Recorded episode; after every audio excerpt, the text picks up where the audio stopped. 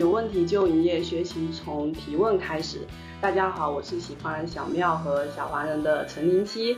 大家好，我是老黄，我是去了福州之外不少地方看了一圈，现在重新回来看福州的老黄。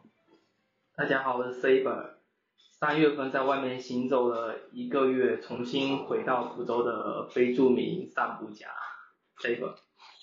今天我是我们录制的第三个问题，为什么我们想去外面的世界看一看？刚刚 s a b e 有讲到说，三月份出去外面游历了很多嘛，我想先听听你分享一下这段经历，因为我了解到说你是去了一百家店，四座城市，嗯，感觉非常的精彩。对，因为是从三月二号出发到月底回来这一个月的时间，然后先是去宁波，再转上海、常州、南京的一个江浙沪的一个路线，所以说去的地方整体上它都比较富饶，所以说整体上这次我一个感受就是看到了说一个比较富裕的一些城市的一个情况，对。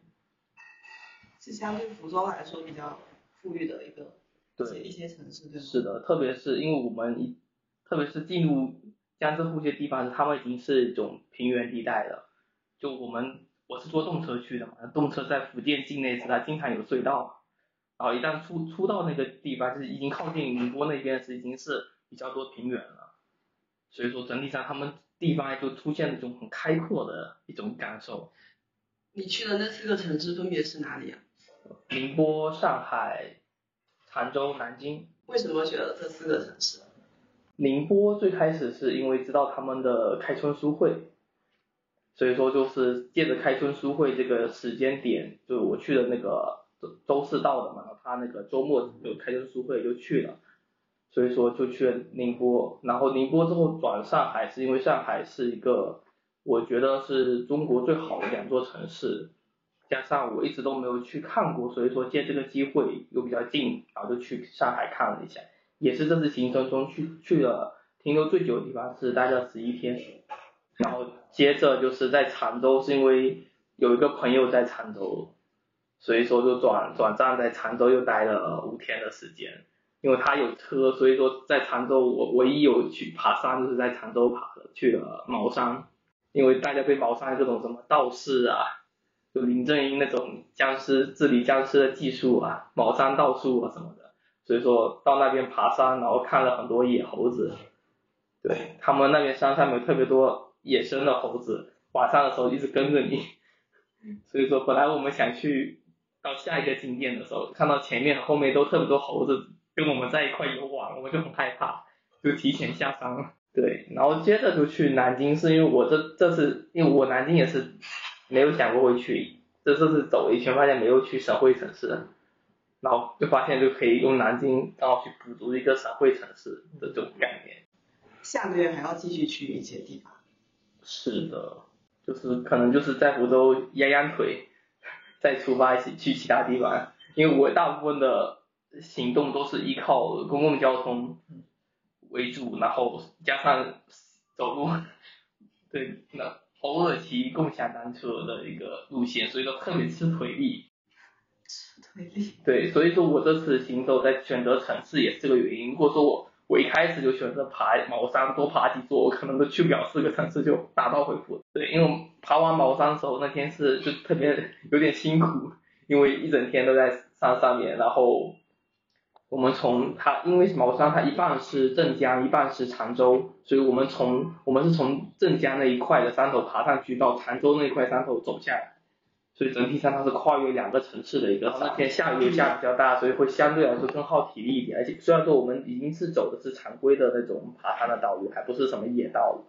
但是下山是因为我们为了抄近道，因为我们有两个道可以选，一个是走公路，但公路要多走几公里，我们就走了土路。然后那天又下雨，他土路走进去都踩出一个一个泥坑出来，但好在猴子没有跟上来，不然的话我感觉到这个走土路还是有点危险的。接着就是到南京了，到了省会城市，确实也很繁华，对，而且历史就是真的是看博物馆是看不过来的城市，感觉每天都在去博物馆，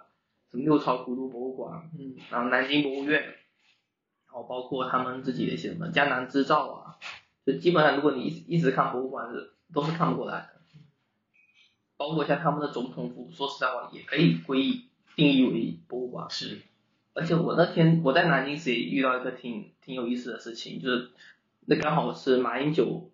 来大陆探亲嘛，祭祖，然后他就是在台湾。其实台湾人的政治热情我感觉是蛮高涨的。嗯，对，就是那天在总统府门口已经是围得水泄不漏了，大家都为了看马英九的车从那里进来。就那天总统府下午已经不卖票了，就是就是等着马英九进去参观，就是就民国这种感觉。然后加上很多建筑都是有这种民国的，就是我去上海和南京都感觉他们有非常多那种民国味道。就虽然说福州也是一个因为五口同山发迹的一个城市，但是我觉得福州的民国感确实没有南京跟上海重，而且他们的历史建筑都是成片的连在一起的那种感觉。那就聊回我们主要的那个主题嘛。那为什么想要离开福州去外面走一走？因为我个人就是自己是一直都是在福州的状态，包括我的大学也是在福州读的，然后就是整体上整个漫长的二十几年的人生中，基本都是在福州，没有出去过。二十几年，漫长的人生才二十几年。对，因为现在就活到这么大，然后我就是总觉得就是没有出去看看，加上如果就是有我其实会有个想空档的时间，主要是说因为我想要有这么一个时间去能去看一下很多自己以前没见过的东西，因为像上海包括南京都是非常多人在就是文章或者说书本里描写过的城市，就各种电视剧啊电影啊也都写过，啊这但是。我自己是真的在没有自己走过去的时候，就是完全没感觉到这个城市是这样的状态，它的物价是怎么样的，啊这边的当地人是一个怎么样状态，他们会不会去排队买一个什么样的吃的，就是他们就是只在当地才能看到一些一些吃的之类的，所以说就是我感觉是说我从来没有到一些比较大的城市走过，就是这次出去我会觉得我会想说就是小地方的人就是真的要到。大城市稍微走一走，然后大城市人也要到小地方人来见识一下，就是看一看两边的那种参差感会消减很多。如果在看的一些过程中，那华老师，你刚才说已经在外面漂泊很多年，嗯，其实可能不是那种连续的漂泊吧，毕竟我比较老了，我在福州总计生活了大概有三十年吧，三十多年。然后呢，在广州生活过一年，在上海生活过一年，在新西兰生活过将近五年，啊，那至于就是短期的去的地方，那就就更多了，啊，然后，嗯，但我现在，呃，就其实挺长的一段时间，都有想再离开福州，或者说是。呃，想要比如说是不要长期定居在福州，对，但是这但是近期这几年，我对福州这个城市可能有了不同的感官吧，呃，因为我发现我可能以前我虽然是所谓的三十几年生活在福州，但其实只是这个，只是生活在我认识的一个呃比较有限的的这个城市里面，呃，就是就是其实其实我那就其实我当我带着我有限的认识，其实我到了哪里都不会感觉到差别很大。嗯，这几年呢，开始重新是我自己的，我觉得是我自己的成长，或者说我自己的打开，让我在跟福州这座城市去接触的时候，我可以看到很多很多过去三十年根根本都看不到的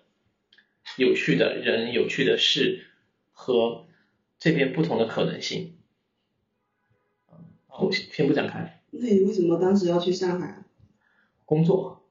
呃，我去上海跟去广州，其实都是想尝试不同的工作方式，其实就就就是这么简单。因为因为在因为那个时候我的状态还是一个，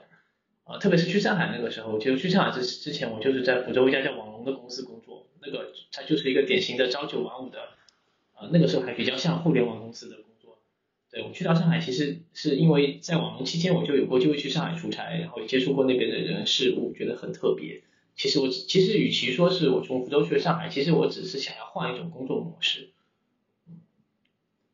呃，我我也会有这种感觉，就感觉那边就是真正会感觉就是文艺生活真的很丰富，就是只是简单的去一个商圈，就他们都已经在做各种各样的活动，比如说就 T X 淮海，他们那个商圈的时候，他们就是有个很大的空间，就在做市集，做了两天，我就在那待了其中一天，就一就是从一整天一整天，就是睡醒之后洗个澡就过去待了一天，然后那边有那种排有就是也会跟摊主聊天，然后刚好我知道的活动也是看到之前话剧的导演在就排练话剧导演在那边摆摊，然后然后我再借着这个契机自己也在那边逛着，然后也认识到了一些在那边摆摊的大学生，对，然后后面跟导演也有聊，然后也有听他们现场在那个空间里又做了一些自己的小分享会，嗯，对，所以说那天晚饭也是挺热闹的，就是在上海六个人一起吃饭，也都是跟那边的摊主一起吃的。哦。对，就是我觉得我不是特意说为了去什么景点怎么样，就我觉得参加能参加他们的一场本地的一个商圈的策策划的活动，我觉得也挺有意思的。而且他们可能整体上，我觉得大学生他们是挺乐意跟人聊天的，就是他们会愿意跟人去接触，有的人其实不会跟人聊太多的状态。是的，我感觉我自己去外面离开福州的一个很大的原因，主要还是在于那边有活动发生，有好玩的事情发生，我才会选择出去。不然的话，我也很少，好像很少离开福州。我记得我我们之前做了一个活动，当时有问很多的比较年轻的伙伴嘛，问他跟福州的一个关系是什么样子的，他们大绝大多数都是说想要逃离的一个关系，所以你没有想过想要逃离过福州吗？这次出发经过这么多城市时，有这么想过，就是感觉他们的这个城市的风貌和各种新的事事物，真的是一直在往前走的一个状态，所以会想过说，可能会如果说在那边工作一阵子，也是很不错的一个选择。也特别是有时候就是跟自己就是跟福州有点距离之后，你才能更客观的去看待自己跟家乡是什么关系，因为你一直在当中嘛，所以你就很难说身在福中不知福。是，就是我们在泉州得到的感受。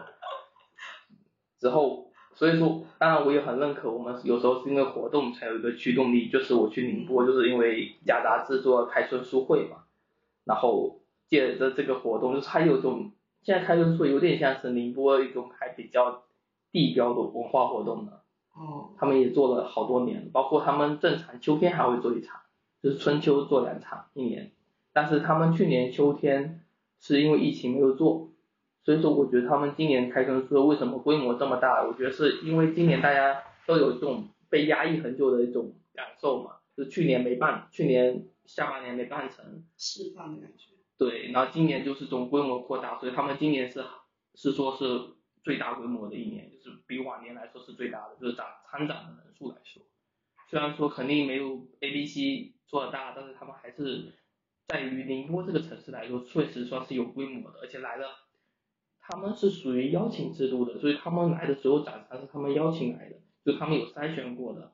所以说整体上质量也比较高，也然后而且也也跟摊主也也有很多人进行交流，因为我那我第一天去的时候就跟在宁波的朋友一起买了特别多杂志刊物，然后还有一些关于散步的东西，因为我们一号不是在福州做散步的活动嘛。对。对，那我自己是看到，比如说像苏州石泉街是他们有做有一场叫一起去散步的，去年的一个活动特展，他们是做了一个月，然后我就买了他们的书和他们的一整一些文创，但我还没有去看。对，但是都买来了，就是到时候再回回去整理的时候，顺便把这些内容也一起看一下，然后吸纳进去，去思考一下人家是怎么做的。感觉也是学习到好多东西。对，特别是他们，你在问他们一些东西的时候，他们本身也是这个展子的参与者和策展的这个团队之一的成员之一，所以说你能问到很多细节，甚至他是他就是这个独立刊物的作家，他就在你面前，你就是可以跟他们聊天。然后如果说真的感兴趣，交流比较多，加微信都是 OK，所以说也是一个比较好的扩列的一种方式。我理解“逃离”这个词，我就会觉得他们似乎不是很喜欢福州的很多东西，或者是觉得福州这个城市这个地点困住了他们。但是这两天有听到一个伙伴有一个观点是说，可能是我们自己的状态不行，是旧的一种状态，有点想尝试去到了一个新的大环境之下，无论自己所在的那个地方是不是福州，他都会想要逃离，就是自己在自己状态不太好的情况下面，就有点像想要借助外力的一种方式去把自己换换新的那种感觉。因为我觉得你不到其他城市，你会不会了解这个东西是另一个城市可能特有的，然后你不会了解这个东西是自己家乡特有的。就是我到，我其实到上海，因为有时候你到了其他地方，你会可会特别明显注意一些什么是福建元素。哦，就是是对，比如说我我到那个假杂志就看那个什么，就看到晨光阿志的作者阿柱，然后看到八大鱼和赤子空间的主理人雅山和阿美，他们是泉州的嘛，哎，你这次也我们去泉州，你不是也去参加他们活动？啊对，那因为那天他们分享完之后，还坐下来跟他们也聊了一会儿，所以说就是遇到一些就是福建元素，你会觉得嗯很亲切。就是一旦你离开了这个福建这个范围，你你到外面遇到，就算是他们是在闽南，你会觉得他们是整个福建还是挺一体的，在外面的话。然后在上海，就比如说看到什么，福州路，对福州路什么茉莉剧场，然嗯，后还有一些什么福建福建大馄饨，我也不知道什么会有个福建大馄饨，这个还挺多的。然后还有一些沙县小吃，这些都都挺福建的。说实在话，就这些东西的时候，嗯，而而且我在外面也看到无味素食，也是在外面在上海有开店。对，就是看到一些自己熟悉的东西，在外面还是觉得挺亲切的，会特别的注意到。你你说会不会是因为我们到了一个新的地方，就是要找一些熟悉的东西安放我们自己啊？还是会有点害怕嘛，在一个新的环境之中，就是如果是全新的，它有种不安不安全感或者怎样的，所以我们就会自动去搜索，哦，跟跟我们自己的那个福州也好，或者是我们的家乡什么很相像的那个那个部分的东西。我觉得肯定是会的，因为我们这次不是有去到泉州嘛，上周末的时候，他们泉州他们的上面不是都写自己那个演派文化嘛，都会写自己是什么来自哪里啊什么的。以前演派文化，他们就是来一个姓氏的一个原缘由嘛，比如说什么什么紫云演派呀、就是就是姓黄的，是的好吗？对，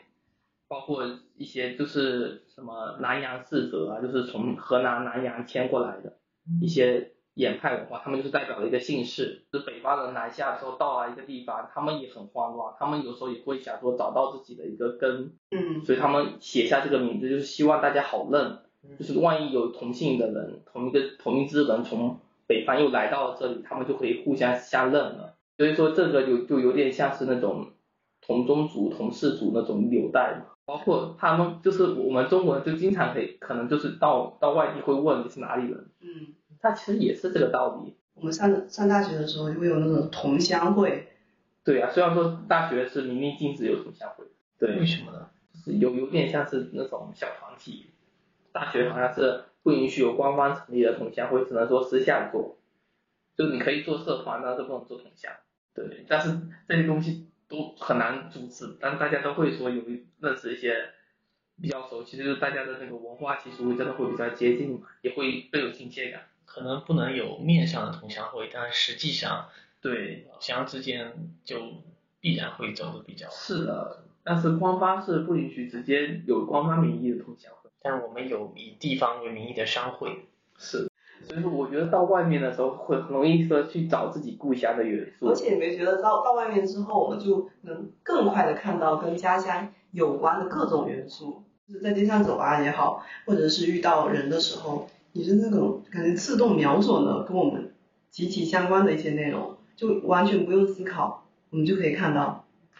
对，而且走到一些地方，我走到他们的公园时，我们会自动去想象它跟我们公园的差别是什么。对，对啊，就是比如说他们那些地砖啊，他们的整个环境啊，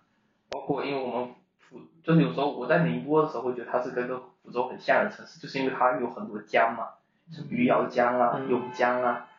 然后福州也有很多有闽江一直贯穿，很多公园都跟江有关系，然后这一点宁波也很像，所以我在宁波的这个公园走的时候，他们的江风吹到我身上的时候，那种湾边的风的感觉就别有一种福州的感觉，而且他的那边人不会像黄浦江那么多，就不会像外滩那么多嘛，我就觉得就很比较会比较放松，对，但是到黄浦到那个外滩整个街头就是一整个银行和金碧辉煌那种感觉，包括他们的什么和平饭店啊，就是一整片老建筑划过去，加上一一个江对岸就是东方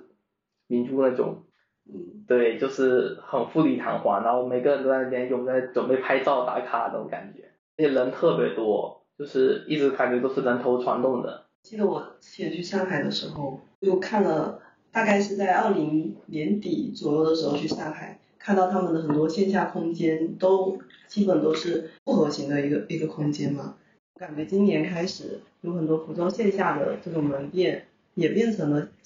复合型的空间，会比较也也开始逐渐显示出来。是的，我觉得这个也是一种趋势，就是有就是有咖啡有服装，加上一点文创那种。是不是我们去外面看了新的一些模式，然后就回来成家乡，有很多人就开始做了类似的事情，是也是一个相互学习的过程。有像我在上海时，那时候上海刚好在小红书有做，就小红书在上海的一个就是巷子里有做一个走秀活动，那时候在烟台山也看到了烟台山的街头走秀活动。其实很多这种策划类的活动，它是可以互相学习。还有那个标语是不是？我在福州很想你，我感觉我在全世界都很想你。对，就是这些，就是，但是我觉得第一个想到的人是非常聪明的，但第二个想到的，我觉得还不错我。第一个看到是在杭州，最开始好像都是在杭州江浙沪那边延展去，啊，第二个做的人就还可以，但是越后面再去做，就可能就玩不出什么新意了。老师有没有在外面城市看到很新奇的东西在福州有出现过？陷入了思考。或者你有没有想要逃离过福州的那一瞬间是为了什么？其实我我刚才描述的每一个我去到的地方、生活过的地方，都是带着某种逃离去的嘛。比如说我大我的大学是在新西兰读的，当时其实逃离很简单，就是国内在国内高考考得不好嘛，也比较幸运有这个机会可以到国外去留学，这是一方面嘛。另外一方面也是比较想要去逃离一个环境，但那个时候的我其实还没有对福州有特别的所谓的呃逃离，因为那个时候我没有怎么打开眼界，没怎么走，就是我在高考之前，其实我没怎么离开，又去过真正的那种什么大城市，只去过一些旅游的地方，所以我我从二十年前福州一下切换到了南太平洋的一个发达国家，一个发达的小国家，那个时候的那种切换感是非常非常的的的冲突的冲突是非常强烈的，我当时感觉我就进入到了另外一个世界一样，以至于我完全忘记了就是我的家乡是什么样子的。几乎是完全忘记家乡是什么样子。然后我有个非常印象深刻的一个一个段一个经历，就当时在呃新县有一个有一段我在坐坐那个呃城际的巴士长途巴士，然后呢在等巴士的时候有一个亚洲人。有一个亚洲人，他遇到我，然后呢，他他好像眼里挺慌张的样子，他因为他基本不会讲英语，那我也是个亚洲人，就问我是哪里，是不是中国人？我说是中国人。他说那你你是哪里人？我说我说我是福建福州来的。他说福州来的，然后他说福州，就是他有一种落难在什么地方了，突然遇到一个老乡的那个感觉。但是我我回忆起我当时的状态是，就是我当时完全不想鸟他，可能当时就觉得我好不容易到了一个不是福州的地方，我又遇到了一个讲福州话的人。然后呢，他当时是可能是他不知道坐那个巴士他要从哪里下还是什么，他他当时也手上有个纸条嘛，然后我当时好像就跟他说，你把那个纸条给那个司机，然后他他应该就会告诉你你在哪里下。那那然后呢，我就后面我就再也没有想去理他。这个就是我觉得我的第一个逃离的，那个时候的就认知是非常小小的，非常狭窄的，所以说在就当自己非常狭小、非常狭窄的时候，就外面的世界的每一个东西都是那个冲击力都是非常强的。到了一个可以完全重建自我的地方的时候，就会有一种有一种像幻觉的感觉，就有一种感觉，哇，我我终于可以是一个新的样子，然后呢，这个时候其实往往对原来的样子会有一种排斥。这个这是我的第一个离开的经历。然后后面去到上海，其实刚才说过，他是他那是已经进入工作状态了，所以他会有更明确的目的，他是想换一种完全不同的工作工作方式。那对，然后当时也是从一个朝九晚五的互联网公司，到了一个非常神奇的风险投资公司。对，这个细节我先不展开，但是它也是个非常强的强烈的切换。呃，然后呢，它那种，哎，其实我我现在想，其实我某种意义上我也是在一直在循环我自己的模式，对，就是我都是在一个模式里，可能觉得自己被压抑久了，我就会马上就好像要要要摧毁它一样嘛，完全进入到另外一个模式。但事实证明，那个新的模式其实我也并没有完全适应它。就这就这种非常极端的，比如说非常非常极端的从极冷到极热的这种切换，其实并不一定是，或者我也不去评价它嘛，它可能可能就是因为我们可能冷太久了，所以不得不到一个非常热的地方去平重新再平衡。对，但是这这个最冷的状态跟最热的状态，从现在来看，我觉得都不是最自洽的状态。就是我们当当对一个一个事情的极多极度的肯定或极度的否定，都不是特别自洽的一种状态。我感觉我就是一个听故事的人。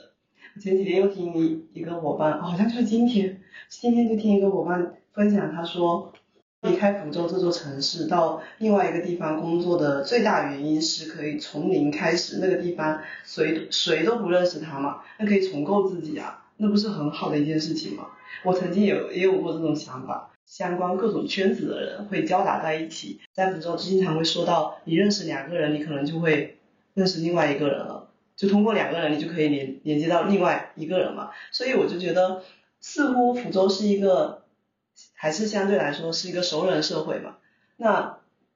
怎么样才能够从这样子的，已经被就是在这座城市里，他已经建立了一个信任网络，呃，一个信任网络。另外的话，他也建立了某某标签的我。如果我离开了他，那我岂不是这些前面的标签全部都没了吗？那不是都可以从零开始了？当时我就是这么想的，可是我还是没有离开，诶，为什么？我也不知道。但是我觉得当时的那个想法是真的是这样子的。然后跟阿华老师有提到说，做出的举动就直接到上海去了，然后到广州去，那好像也不是从零开始。其实我我不管是从福州逃逸到新西兰，还是到上海，还是到广州。那些经历就是它没有好和坏，但是它跟我逃离之前的那种预期是完全不一样的。啊，对，我我就是有这种预期，我觉得一切我都可以重新开始建设我自己。如果就是在外面，感觉就是可能大家可能很多人在福州是一个是说住在自己家里，是会会觉得你还没有说靠着自己的一个个人的东西在另外一个新的地方去摸索过那种感觉。可能说也是很多人说是在自己的家乡待很久了，他们会想说到另外一个城市做一个就是探索和和一个自我探索，呃对内和对外都是这样子。我觉得旅行也是一个短期的一个这样的一个体验，就至少有很多事情也要靠自己的想法去做。呃，其实我自己这次旅行其实是完全没有做攻略就出发了，所以说很多时候有这当然好处和坏处都非常的。明显，一个是你很随机的在城市，你想，如果说你想的话，就可以多待一一一阵子，因为你没有说一定要今天要到一个景点，明天要去另一个景点。但是坏处就是在于，因为我晚上时不时去喝酒，去比如说上海的酒馆、宁波的、南京的，所以说有时候喝多了，早上的时间就被减掉了。所以表面在外面三三十天，实际十五天，因为没有白天。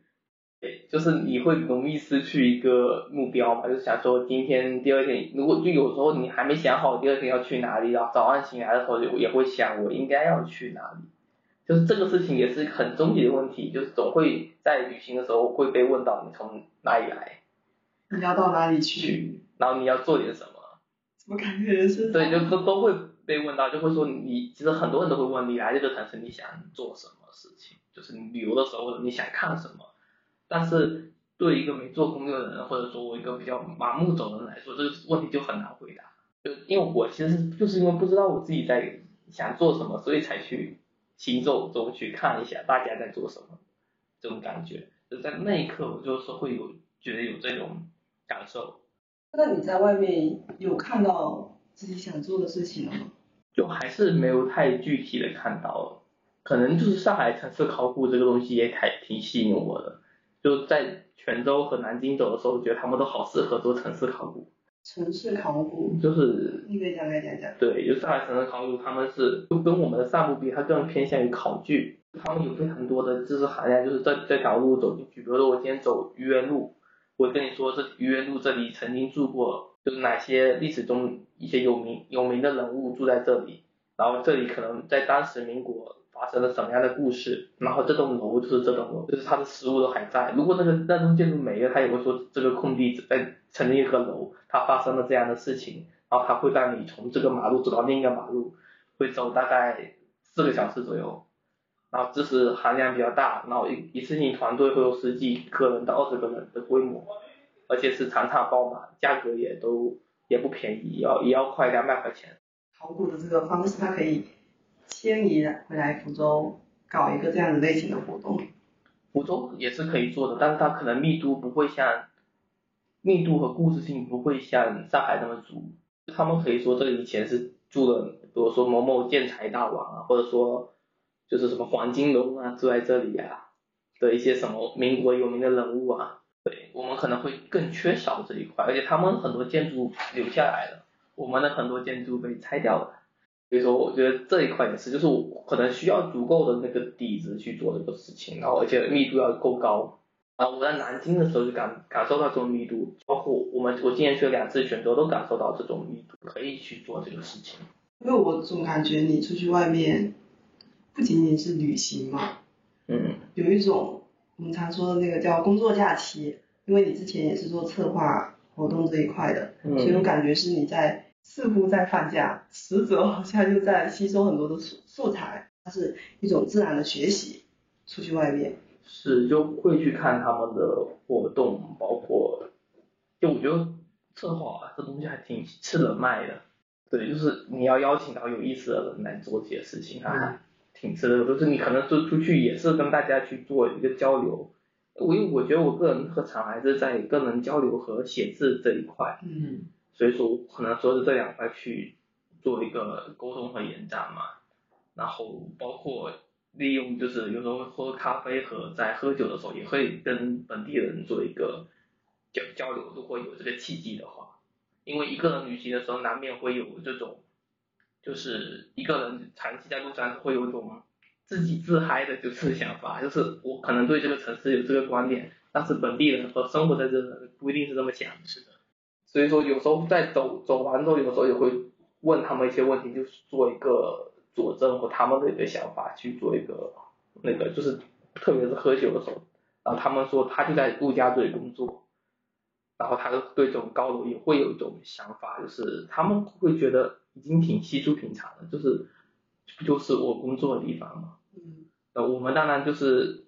外外来人来看，就就是因为小城的人来来到这个城市的时候，我们就会对这个东西感到哇，好高啊！特别是福州，我们这边高楼是真的是比较少的一个城市，但是到外面的时候，你会真的哇，怎么能建的这么密这么高呢？就是这种感受。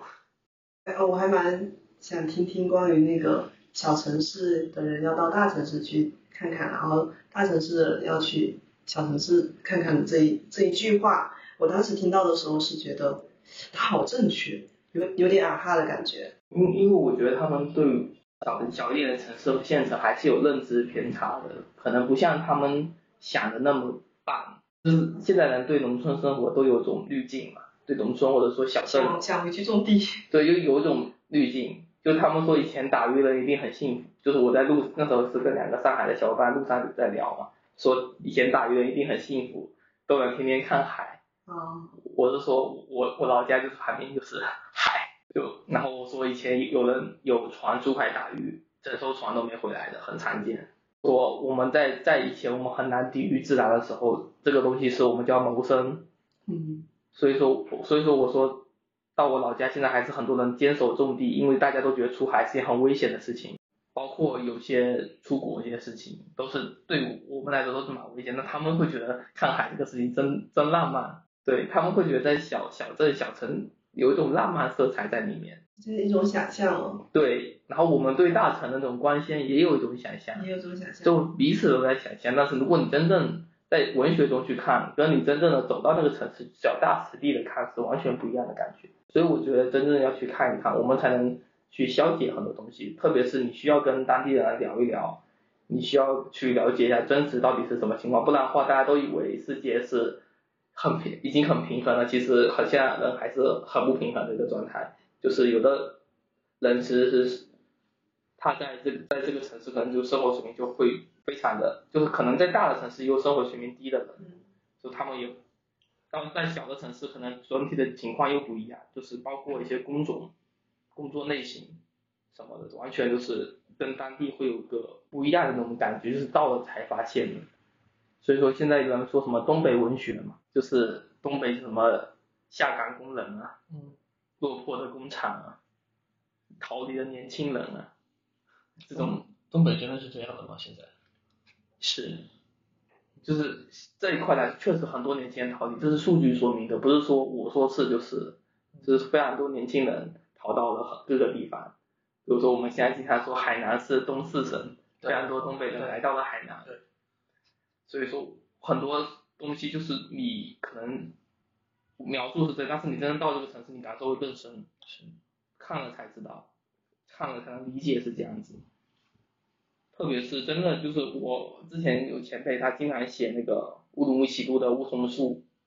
的落叶是什么样的，但是我是今年看的时候才知道，哦，原来是这样子的，因为我们这梧桐树特别少，嗯，就很难理解是哦，还还文字里描写的那个事情，哎，不是还说福，因为福州还有个别称是蓉城嘛，嗯你上次还有分享到说有伙伴来到福州，说榕树到底在哪里？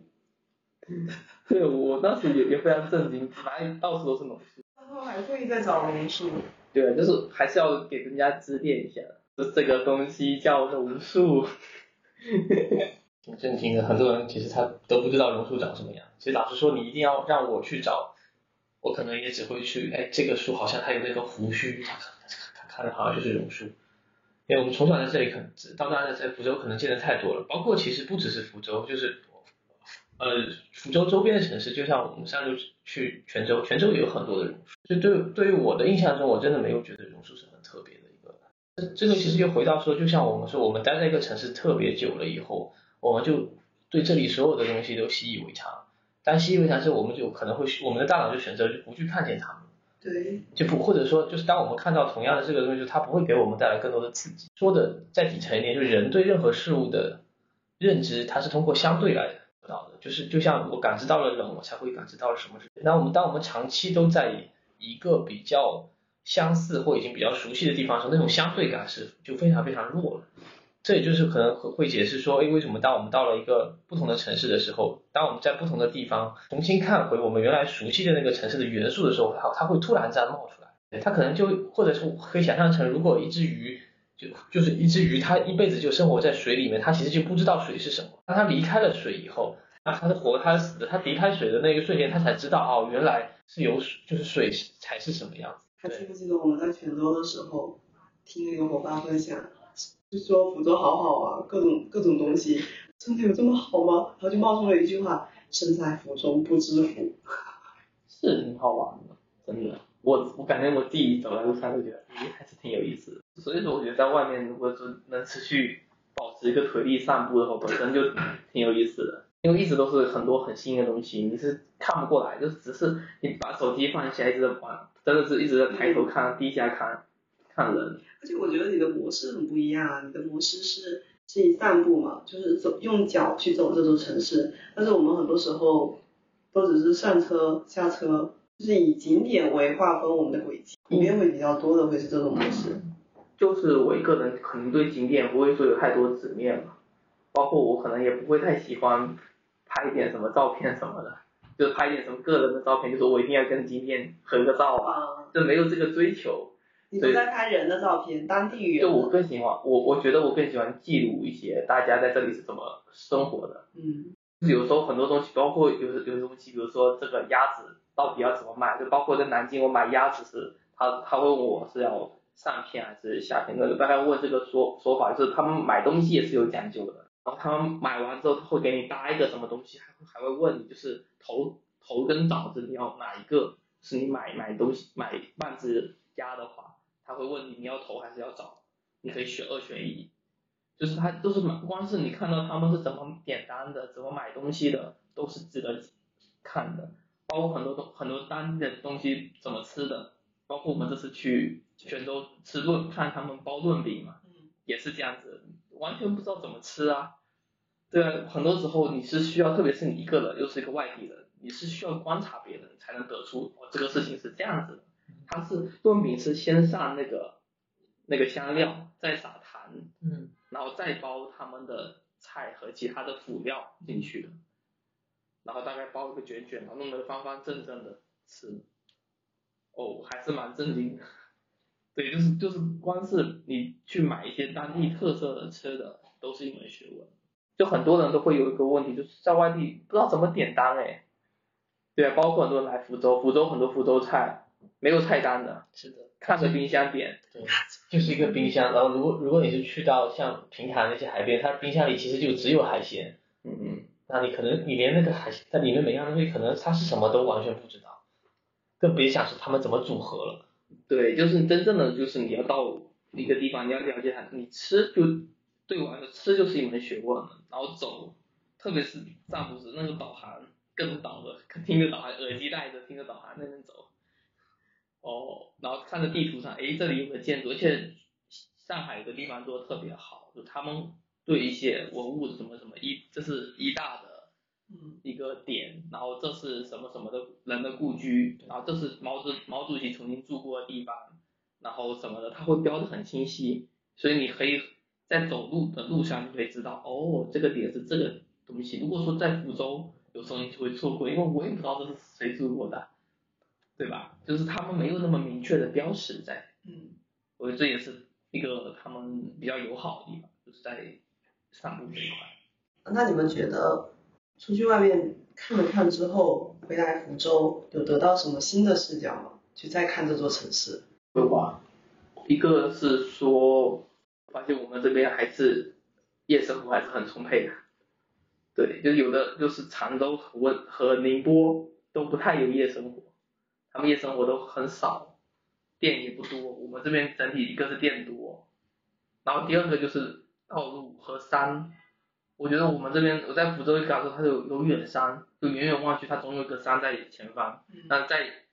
在江浙沪的这这这四个城市来看，他们山比较少，就看起来真的都是那种很平坦的一个状态。然后包括道路，他们真的很宽敞，我们就有点像收缩很 mini 的城市，就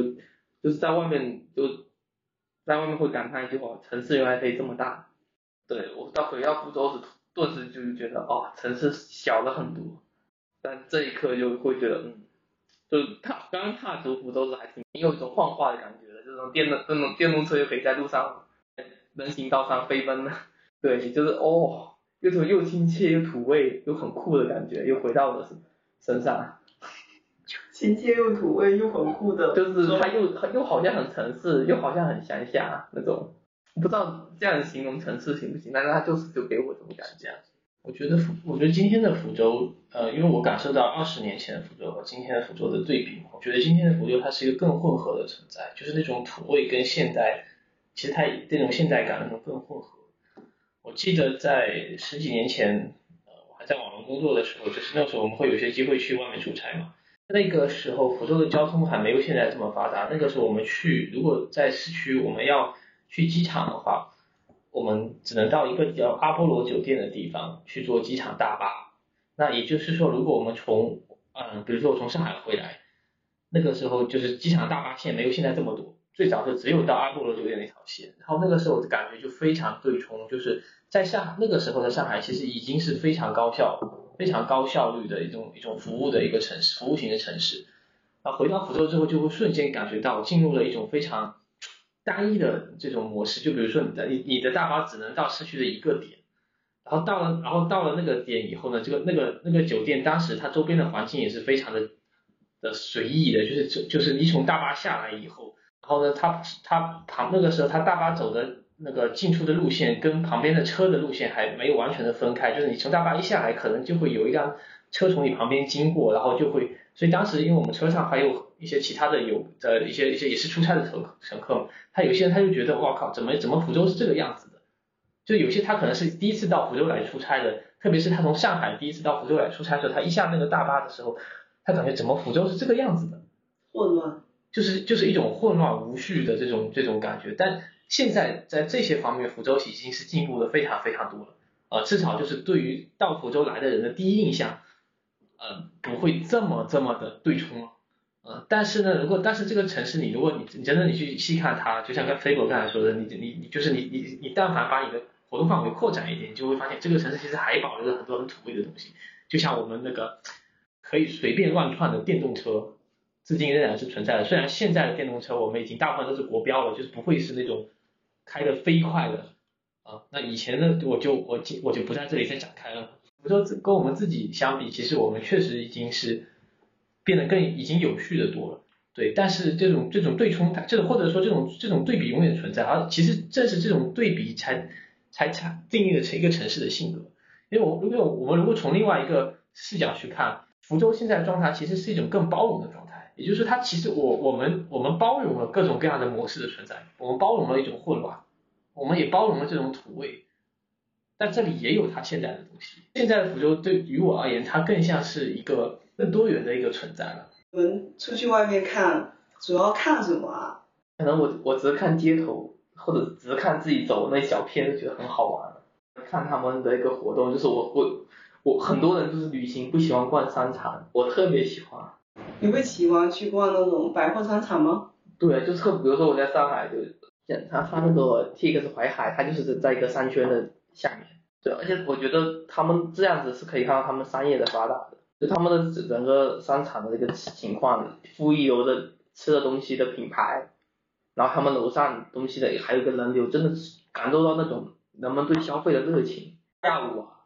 整个店里面已经全部所有店里该都是人了。然后包括比如说像南京不是去新街口嘛，你也会去什么德基呀，他们那种比如说德基跟就新街口跟福州的东街口是齐名的，就是全全国十大商圈，新街口是有一名的，是他们那边商场是特别密集的，就是他们那个地铁口就有旁边大概就有好多商场，然后你都可以稍微去走一下。包括我有时候吃东西也会选择在。在商圈的负一楼，他们都是小吃类或者什么汉堡啊，就是美式汉堡这种为主的，都是挺可以选择吃的。不排斥，不要只吃小吃，我也可以吃点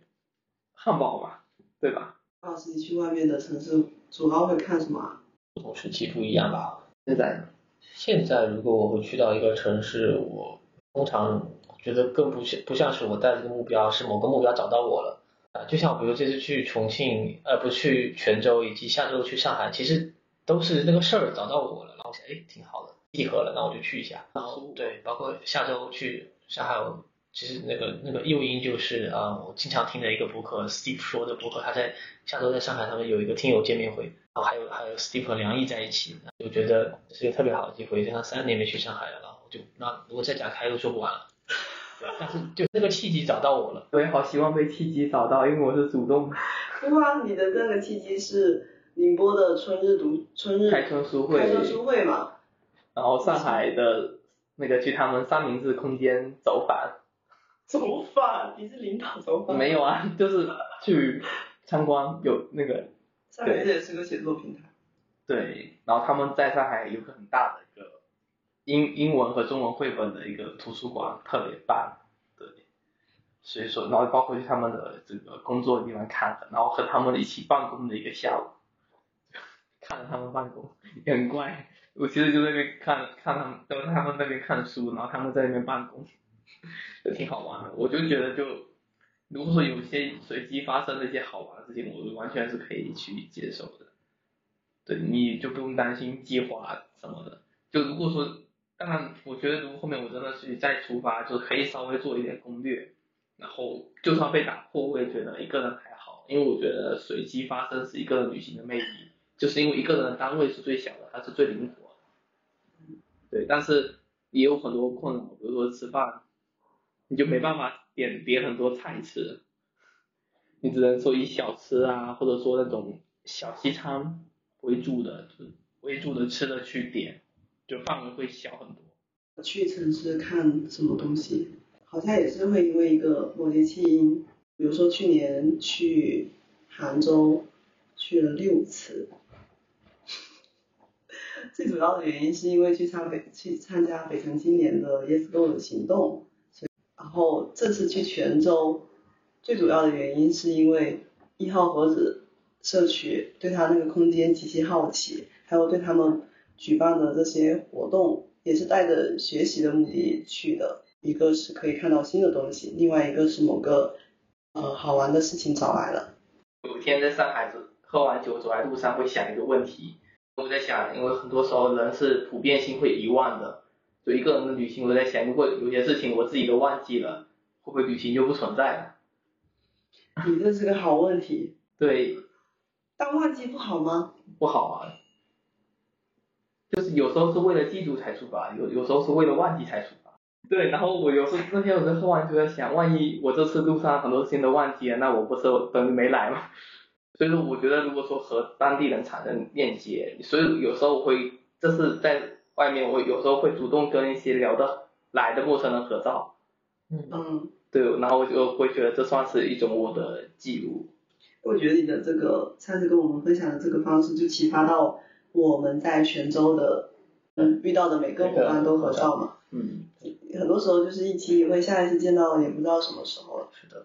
而且这种合照在当下当时可能没有特别的感觉，但是你一段时间去回看的时候，哇，那个就那那种哎，我我当时去过这里，和这个人有遇到过的那种感慨啊，非常明显。呼吁大家都可以做这样子的行动，也就是可以出去之后可以跟有交流的陌生人合合个照。嗯，对，包括就是我有在那个淮海那边，那时候他们有个摊位是拍照那个摊位嘛，他说十块钱可以帮你出出出张照片，然后我就跟那个姐妹就是聊了挺久，然后后面她帮我拍了一组，然后后面跟她合了个照，对她也是今年刚要毕业的研究生，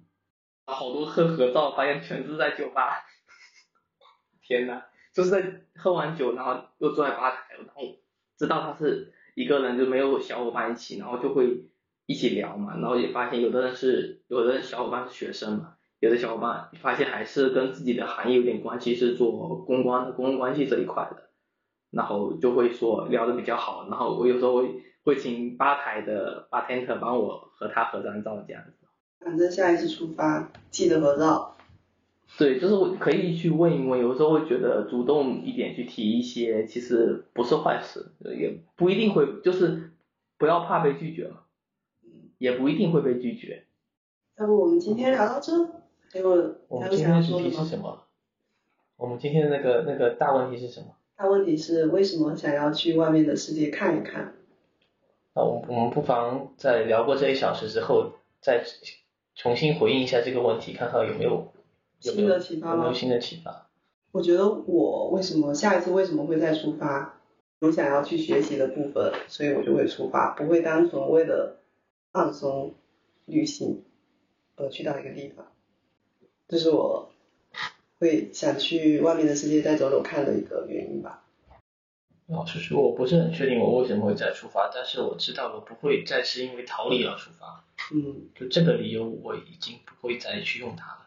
就离职之后，我又会有个比较长的一个属于自己的时间，因为我觉得打工人自己的时间特别的少，特别是现在的私企，它就是假期少的情况下，很难有一段完整的时间可以出发。所以我觉得遇到这个机会，我是选我我我内心里觉得我是必须要珍惜这个机会去做一个旅行的，所以我这次选择在离职之后做一场出发。好嘞，那我们今天就到这儿，下一期再出发，好 的，拜拜。拜拜。再见。